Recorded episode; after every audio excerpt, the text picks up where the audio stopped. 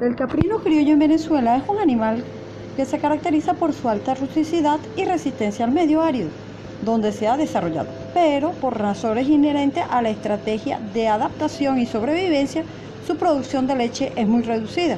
Apenas produce un promedio de 57 litros kilogramos, 57 eh, kilogramos por lactancia.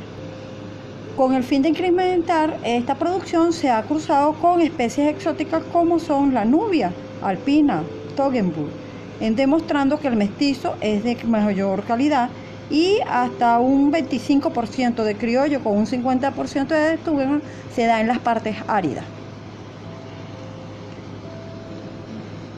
Les narro para ustedes Janet Pugarita.